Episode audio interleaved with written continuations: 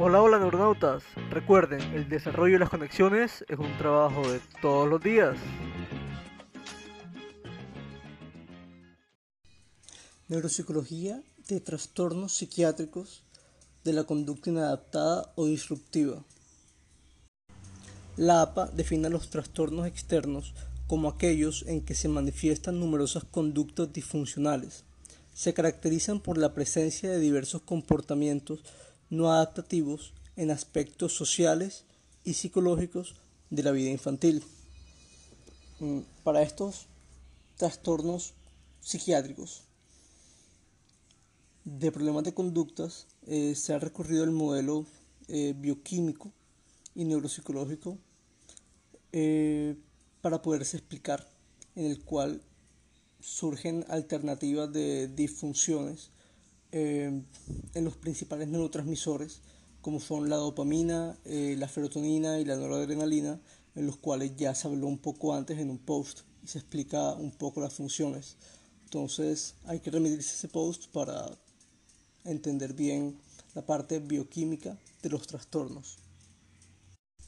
Entre estos trastornos de conducta inadaptada encontramos presencia de diversos comportamientos no adaptativos que plantean dificultades en la regulación de aspectos sociales y psicológicos de la vida infantil.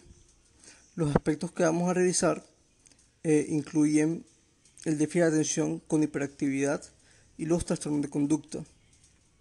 Bueno, empezaremos hablando sobre el síndrome de Gilles de la Tourette, conocido como síndrome de Tourette. En, en particular son tics motores y vocales múltiples, y su etiología es semejante a los trastornos obsesivos compulsivos. Se asocia con una limitación social significativa y a menudo interfiere con la atención escolar. Em, para el diagnóstico, los síntomas del síndrome Tourette deben manifestarse antes de los 18 años e incluir ambos tipos de tics, tanto motores como vocales, y no deben ser consecuencia alguna de medicación u otras enfermedades eh, neurológicas como encefalitis. Cuanto a los tics motores, afectan diversas zonas, por ejemplo en la cara eh, se observan parpadeos, rotaciones y apretar los ojos, lamerse y torcer los labios, también sacar la lengua, entre otros tipos de movimientos o gestualizaciones que se hagan. Movimientos de la cabeza y cuello, por ejemplo, tocar el hombro con la barbilla, eh, echar hacia atrás la cabeza, movimientos en los hombros como encogerlos, los brazos como dejarlos caer, extenderlos o flexionarlos constantemente.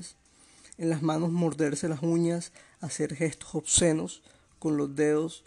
Eh, esto se denomina copropraxia, em, pellizcarse, eh, realizar en cuanto al diafragma, inhalaciones o exhalaciones constantes. En las piernas y pies, dar patadas, inclinarse, eh, marcar el paso, taconear, u otros eh, tics motores, tales como golpearse, masticar la ropa, aletear con los brazos, oler los dedos, hacer movimientos corporales espasmódicos o coger pelusas. Em, y los tics vocales, que son como la otra característica importante del síndrome de Gilles de la Tourette. Em, hay que recalcar que son carácter involuntario porque son tics. Eh, y plantean problemas en la eh, interacción con las personas. Por ejemplo, eh, tenemos la coprolalia, es decir, emitir palabras obscenas compulsivamente relativamente la capacidad de interacción con los demás. Además, eh, pueden realizar diversos sonidos, aparte de los eh, de la coprolalia, sonidos, gritos, gestos. Un aspecto interesante eh, del trastorno es la capacidad de controlar los tics durante algunos periodos a lo largo del día, por lo cual conduce a menudo malentendidos y a diagnósticos erróneos, porque los niños pueden, por lo general, tratar de controlar los tics en la escuela y sin embargo en la casa se comportan de forma muy diferente. Em, y hay que tener en cuenta mucho que el estrés aumenta la frecuencia de los tics y la aparición temprana de los síntomas va a determinar la gravedad del trastorno. Cuando mencionamos eh, los aspectos genéticos y los mecanismos eh, cerebrales del síndrome de Gilles de la Tourette, nos encontramos que la mayoría de los casos de los niños con este trastorno eh, presentan en su familia un trastorno hereditario. Sin embargo, también hay antecedentes de niños que no tengan trastornos eh, asociados de forma hereditaria. Y los circuitos frontos subcorticales y las regiones frontales mediales superiores eh, se encuentran muy implicadas en este síndrome. Características asociadas al síndrome de la Tourette puede cursar con otros trastornos infantiles como autismo, síndrome de Asperger, TDAH, trastorno límite de la personalidad, esquizofrenia, eh, trastornos maníacos depresivos como bipolaridad y trastornos depresivos. Además, eh, puede cursar también con problemas de aprendizaje, eh, dificultades de motivación, atención, coordinación motora, eh, problemas de lectura, habla y trastornos del sueño. Para la evaluación se debe tener en cuenta eh, una minuciosa y detallada historia clínica, donde se describe el comportamiento y además se hagan un análisis de las relaciones interpersonales y psicosociales del niño, y una evaluación del rendimiento cognitivo y académico del niño. La evaluación neuropsicológica es de utilidad para identificar las disfunciones de los lóbulos frontales y problemas de aprendizaje, memoria, lenguaje y habla asociados al síndrome Gilles-Tourette. También se aconseja la consulta médica para identificar factores genéticos o descartar trastornos neurológicos que puedan estar presentando estos, estos tics eh, motores y vocales. Bueno, implicaciones para la intervención. En función del cuadro clínico, del cuadro diagnóstico, la intervención consiste en medicación junto con terapias psicosociales y del comportamiento. Los tratamientos farmacológicos de este síndrome incluyen agonistas de la dopamina. Como hayamos hablado, los agonistas eh, son aquellos receptores que potencian la capacidad de recibir el mensaje de la dopamina. Es decir, que los fármacos que se recetan para el síndrome de Tourette lo que hacen es aumentar la dopamina. Además de los agonistas de la dopamina, eh, se recetan neurolépticos y neurolépticos atípicos e inhibidores selectivos de la recaptación de serotonina. La selección de estrategias psicosociales para la intervención depende del número y la gravedad de otros trastornos asociados. Por ejemplo, TDAH, depresión, trastorno obsesivo compulsivo. Ahondando un poco más en la intervención farmacológica encontramos que eh, la medicación pues es el tratamiento principal en este síndrome. Sin embargo, la medicación es aconsejable siempre que los comportamientos de los niños interfieran significativamente en su adaptación y ellos no puedan controlarse mediante intervenciones conductuales y psicosociales. Se recomienda aumentar la estructuración de tareas en el hogar y en la escuela e incluir programas educativos tales como tutorías individuales para reducir las dificultades académicas y de aprendizaje. Los medicamentos habituales para controlar los síndromes del síndrome de Tourette son aloperidol, y clonidina. Para determinar la necesidad de medicación hay que considerar la calidad de vida de los niños. Como mencioné ahorita, si el niño no está siendo funcional y no se puede adaptar al entorno familiar y académico, es necesario medicarlo. Sin embargo, la dosis prescrita tiene que ser la dosis menor que proporcione el cambio suficiente en el equilibrio químico para que el niño pueda funcionar de la manera más posible con la normalidad.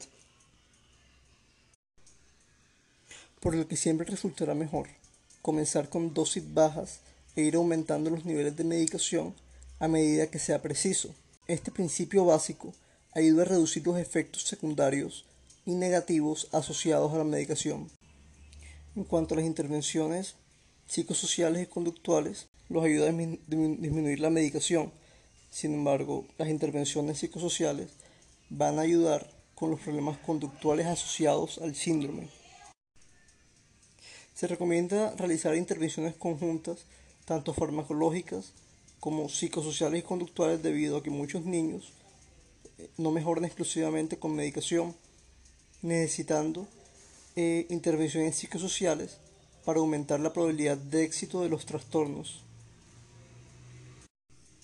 En cuanto a la intervención conductual, las familias pueden y deben emplear medidas disciplinarias frente a problemas del comportamiento antisocial, como rabietas, mentir, robar, negarse a hacer las tareas, falta de respeto, eh, replicar en mal tono, mantener actitudes o enfrentamientos o presentar confrontación.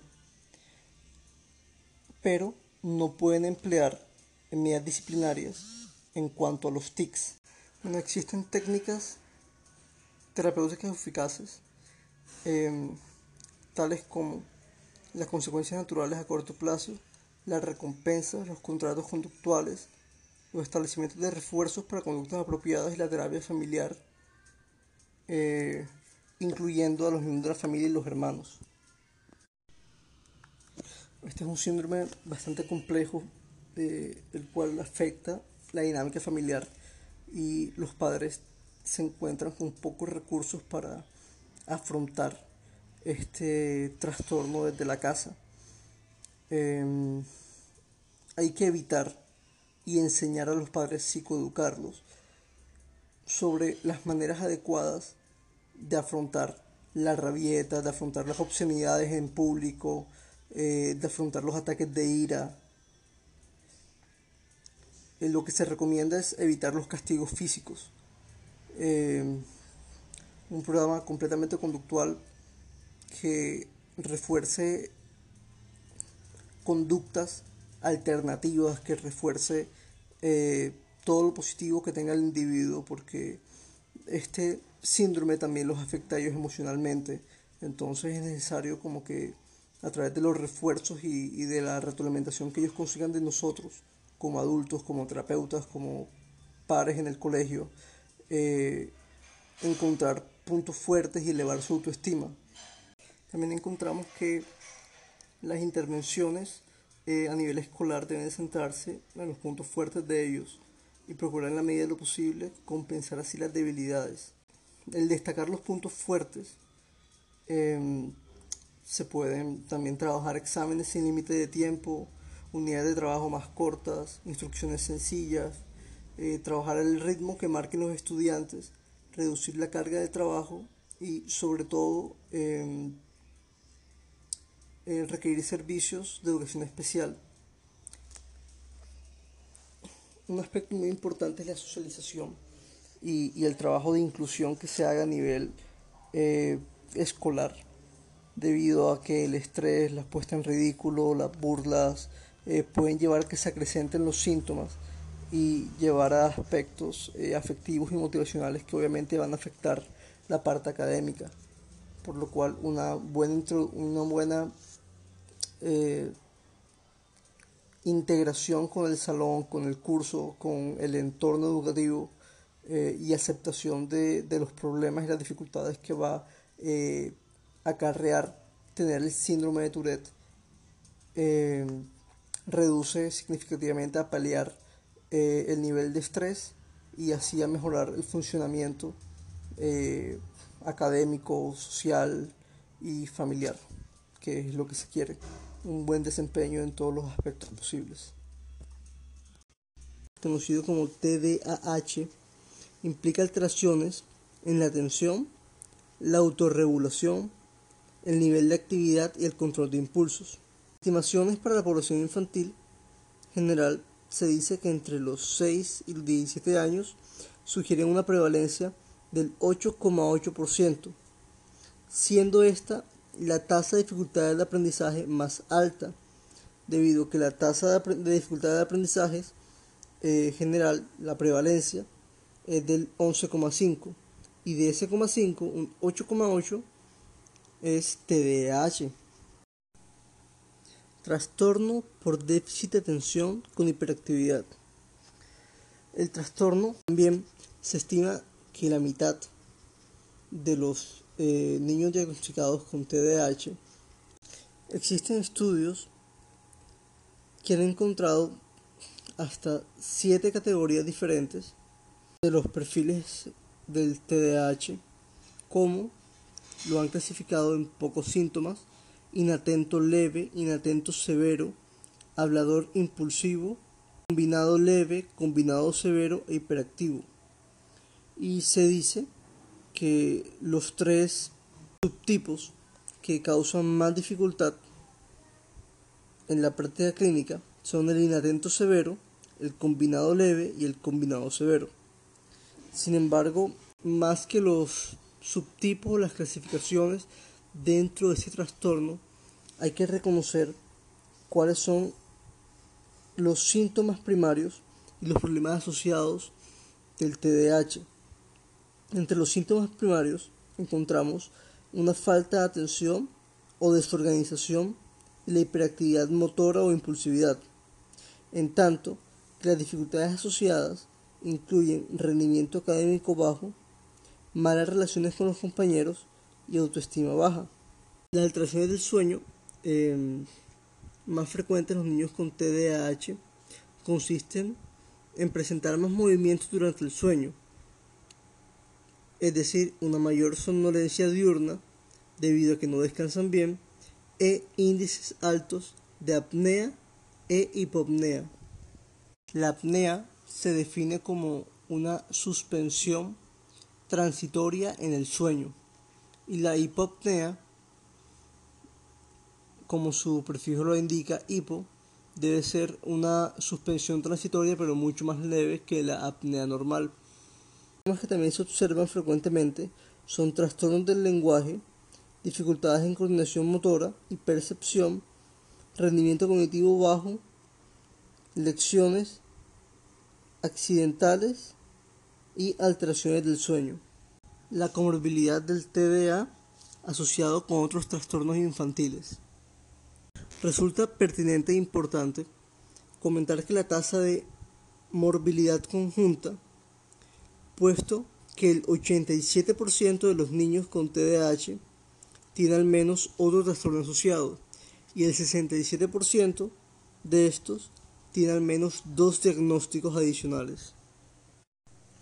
Por ejemplo, el DSM-4 sugiere que los diagnósticos más frecuentes asociados al TDAH son trastorno negativista desafiante con un 60%, trastorno del desarrollo y la coordinación, trastorno negativista desafiante 60%, trastorno del desarrollo y la coordinación 47%, trastorno de lectura y o escritura 40% y tics un 33%. Aunque en este estudio eh, los trastornos de internalización no se encuentran incluidos, a pesar de que los criterios del DSM son cada vez menos sensibles al trastorno en la adolescencia tardía y adulta, se ha encontrado que existen continuas transgresiones de la ley, problemas de abuso de sustancias, dificultad para mantener el empleo y los conflictos en las relaciones interpersonales. El peor resultado a largo plazo de entre todos los trastornos del desarrollo se dice que es el de los niños con TDAH y trastorno de conducta en comparación con cualquier otro trastorno infantil, debido a que el rendimiento bajo a largo plazo se produce en múltiples ámbitos, tales como educación, empleo, finanzas, emociones y relaciones interpersonales, además del incremento de delincuencia y persiste en la adolescencia y en la edad adulta. Estudio neurológico del TDAH. Las técnicas de neuroimagen han encontrado una reducción del metabolismo en las regiones cerebrales prefrontales en niños y adultos con TDAH mientras realizan tareas de atención sostenida. Los estudios de neuroimagen estructural y funcional de niños y adultos con TDAH muestran alteraciones en áreas de la corteza frontal derecha, los núcleos basales, sobre todo el núcleo caudado, el cuerpo galloso y el cerebelo. Los síntomas primarios del TDAH son la falta de atención, la hiperactividad y la impulsividad, que a su vez constituyen las bases para los subtipos identificados en el DSM-4. Los modelos cognitivos del TDAH acentúan el déficit en las funciones ejecutivas y los problemas de desinhibición de la respuesta. El rendimiento en las funciones ejecutivas no es unitario, sino que refleja operaciones diferentes que pueden requerir distintos aspectos de los circuitos prefrontales subcorticales implicados en la regulación de la conducta, la memoria operativa y la atención.